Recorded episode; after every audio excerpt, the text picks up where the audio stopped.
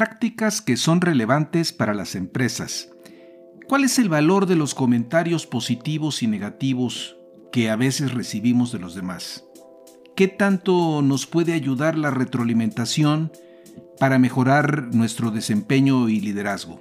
Les saluda Armando Peralta en un nuevo episodio de Prácticas Empresariales. Sean bienvenidos. Resulta difícil sustraernos a la opinión y comentarios de los demás, los cuales en algunos casos llegan a nosotros porque alguien más nos informa de ello o bien forma parte de un proceso formal de retroalimentación o evaluación en la empresa donde trabajamos. Dada la importancia que la retroalimentación guarda para cada uno de nosotros, estamos dedicando este episodio a revisar algunos planteamientos que sobre el tema se han hecho y que resultan de interés analizarlos. Vayamos al tema, estamos listos y comenzamos. Prácticas Empresariales Podcast. Un espacio dedicado a ti. En cada episodio abordaremos temas de negocios, tecnología y emprendimiento que de forma permanente son motivo de análisis, reflexión y discusión. Conectamos con todos aquellos que hoy desarrollan e implementan mejores prácticas empresariales para compartirlas contigo. No olvides que para compartir el conocimiento se requiere de la interacción y de procesos informales de aprendizaje, tales como la conversación, historias y la integración a comunidades. Analizamos cada uno de los temas a la luz de la experiencia y el conocimiento de nuestro conductor e invitados especiales. Esto es Prácticas Empresariales Podcast con Armando Peralta. Comenzamos. Punto relevante en nuestro rendimiento en el mundo laboral es la retroalimentación que recibimos de parte de terceros. Sin embargo, no perdamos de vista que en la retroalimentación podemos recibir comentarios negativos sobre los cuales debemos de tener la apertura para escucharlos y que no produzcan daño a nuestra confianza. Asimismo, la retroalimentación impulsa la eficacia del liderazgo. Es decir, la buena retroalimentación no necesariamente tiene que tener como fundamento únicamente los buenos comentarios que recibamos de nuestro círculo cercano. A veces, erróneamente, se piensa que si un líder solicita retroalimentación, es un acto de debilidad o inseguridad y por el contrario, se requiere fuerza para solicitar comentarios. Diversos estudios muestran una fuerte correlación entre pedir la retroalimentación y la efectividad de los líderes. Existe una gran diferencia entre solicitar retroalimentación a los demás que al hecho de recibir retroalimentación cuando no la hemos solicitado. La actitud cambia y las defensas tienden a elevarse, llevándonos inclusive a rechazarla. Caso contrario a cuando nosotros la solicitamos. Estamos más atentos a escuchar y a plantear preguntas aclaratorias. ¿Resulta viable pensar que los comentarios negativos que recibimos nos pueden resultar valiosos? Claro que sí, ya que nos pueden aportar información sobre nuestro rendimiento y nos permite actuar sobre los cambios que sería conveniente trabajar. Si volteamos a ver a los líderes que solicitan retroalimentación eh, negativa, encontramos una mejor valoración de la eficacia general de estos gerentes por parte de sus superiores subordinados y compañeros. En cambio, cuando se busca retroalimentación positiva, la valoración tiende a ser menor.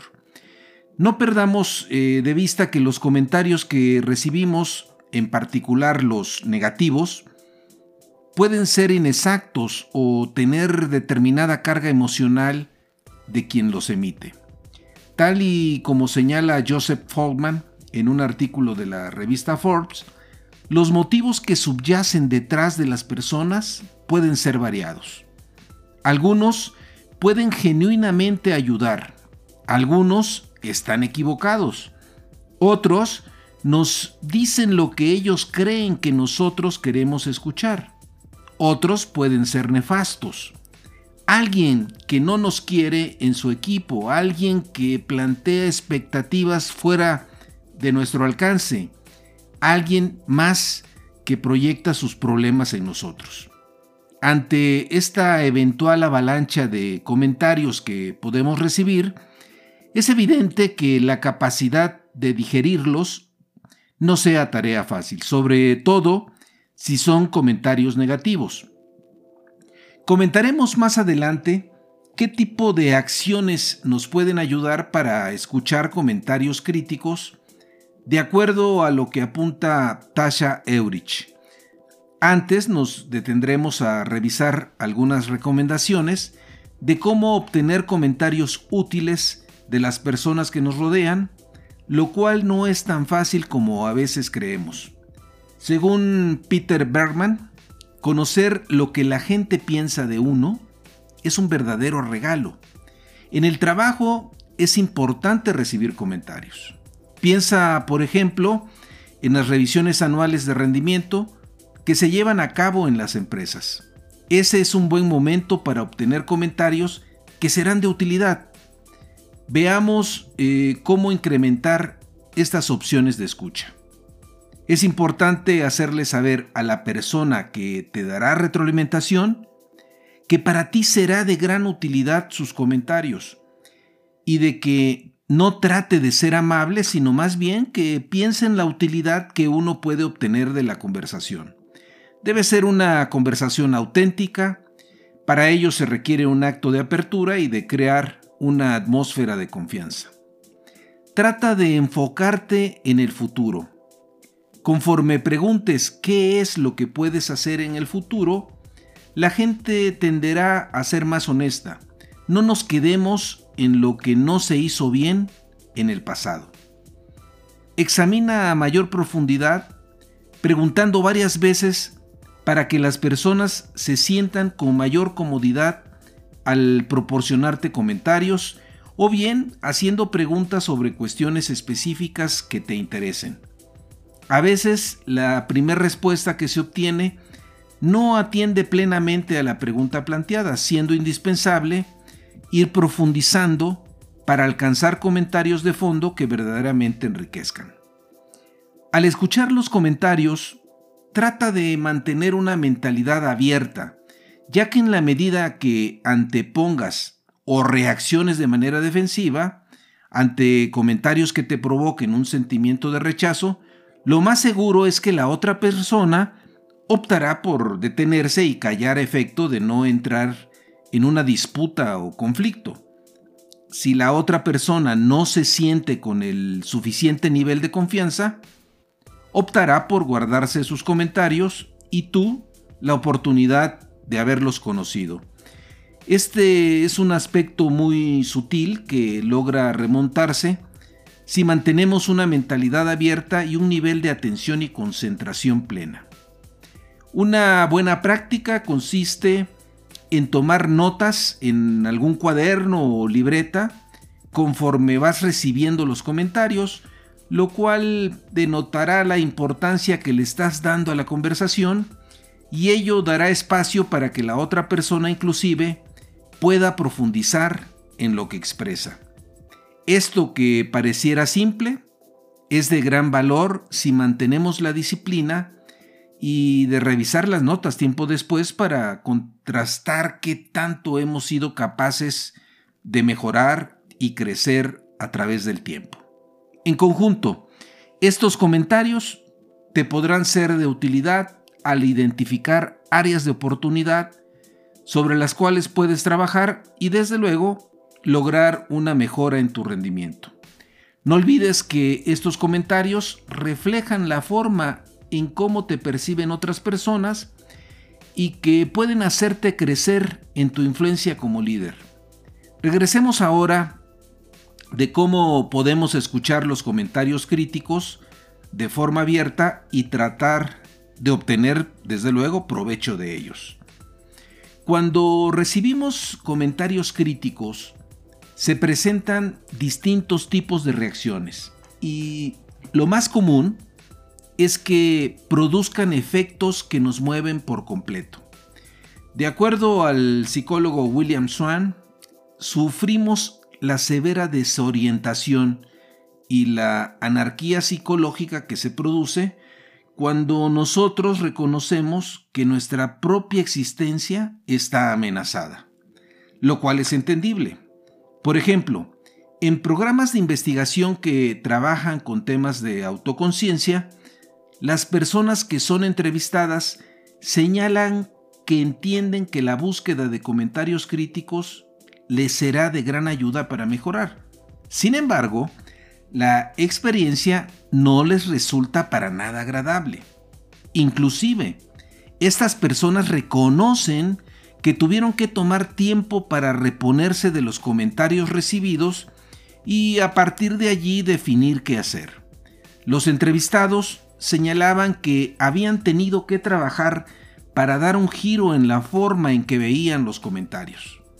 Esto es algo que los psicólogos denominan revaluación cognitiva, la cual nos permite afectar el etiquetado.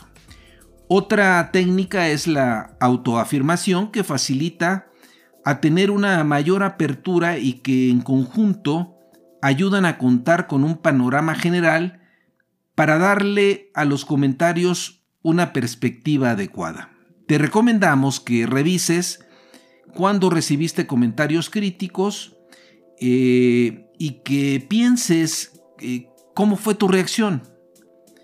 Ahora que ya tienes la respuesta, preguntarte, ¿crees que habría algo que mejorar de tu parte? Es un hecho que muchas veces la forma en que nosotros nos vemos no coincide con la forma en que nos ven los demás. Esto nos puede generar desconcierto. Un buen ejemplo son las evaluaciones de 360 grados donde los comentarios a veces marcan diferencias que nosotros no estábamos del todo conscientes. Antes de tomar acciones derivado de la pues de los comentarios, debemos de entenderlos plenamente si el comentario se refiere a algo nuevo que nosotros no habíamos notado, es recomendable preguntarle a otras personas confiables si ellos ya habían detectado un comportamiento similar, lo que nos puede ayudar a poner las cosas en su justo medio. No olvidemos que los comentarios son percepciones más que hechos concretos. Aunque estos comentarios sean percepciones, de los demás, no deberíamos desecharlos de forma inmediata. Son puntos donde debemos de hacer una verdadera autorreflexión para determinar qué tan alejados estamos del estado idóneo donde deberíamos ubicarnos y qué tan grande es la brecha a cubrir. Ahora, nos situamos en un escenario donde hemos decidido mejorar ciertos comportamientos que para muchos son críticos. No por el simple hecho de emprender el cambio, los demás lo estarán notando.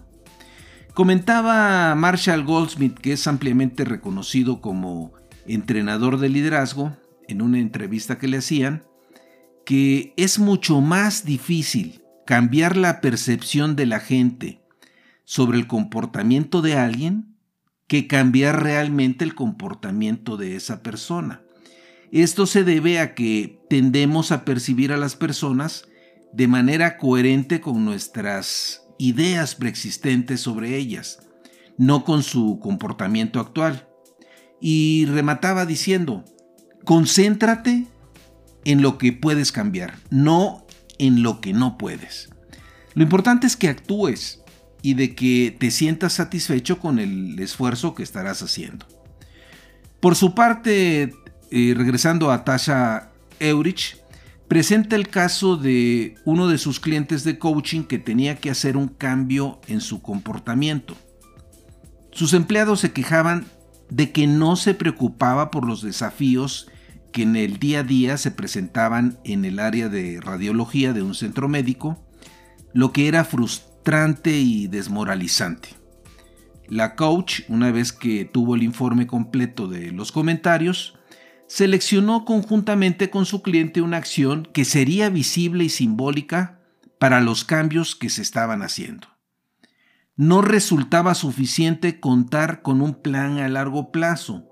Era indispensable actuar en corto con temas que era urgente atender. Así, el mismo cliente tuvo que realizar varias composturas de la puerta de acceso al área de urgencia, donde el paso de camillas con pacientes era recurrente. Esta fue una demostración de que el cambio iba en serio. En pocas palabras, estamos hablando de un acto de demostración de alguien que estaba convencido de dar un giro en su comportamiento y que era indispensable que para los demás fuera evidente.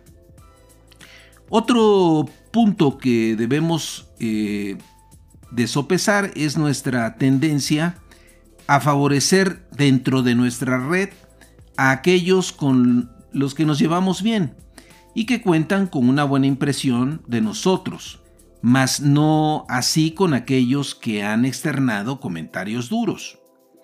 En una investigación comandada por Francesca Gino, se descubrió que la gente tiende a retirarse de quienes expresan comentarios que son más negativos que su visión de sí mismos. Hacen oídos sordos a sus comentarios y prefieren prácticamente cortar la relación con ellos. Por el contrario, se fortalece el vínculo con personas que solo ven sus cualidades positivas. ¿Esto qué tan positivo puede resultar? Continuando con la misma investigación, se sugiere que tendemos a enfocarnos en los aspectos positivos de nuestro carácter, personalidad y comportamiento y descontamos los negativos, es decir, a veces hacemos un mal trabajo evaluando nuestro desempeño. Tenemos que ser conscientes de nuestras debilidades y deficiencias para así estar en condición de mejorar. Cuando se establece un diálogo continuo con nuestros compañeros de trabajo, se observa una mejora importante. Resulta cierto para todos nosotros reconocer comportamientos que nos están limitando en nuestro crecimiento y que a veces no es cosa trivial decir que vamos a trabajar para cambiarlo. A veces, el comportamiento en cuestión puede estar entrelazado con deficiencias personales. Tenemos que aceptar nuestros defectos en un acto de autoconciencia y posteriormente ante otros señalando expectativas de nuestro comportamiento, tal y como lo dice Tasha Eurich, cuando dejamos ir las cosas que no podemos cambiar, libera la energía necesaria para centrarnos en cambiar las cosas que podemos.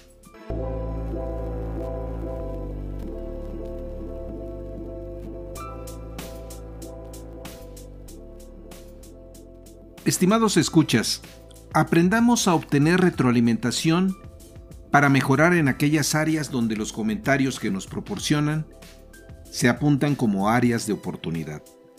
Aprendamos a distinguir la paja de la simiente cuando nos alleguen comentarios negativos.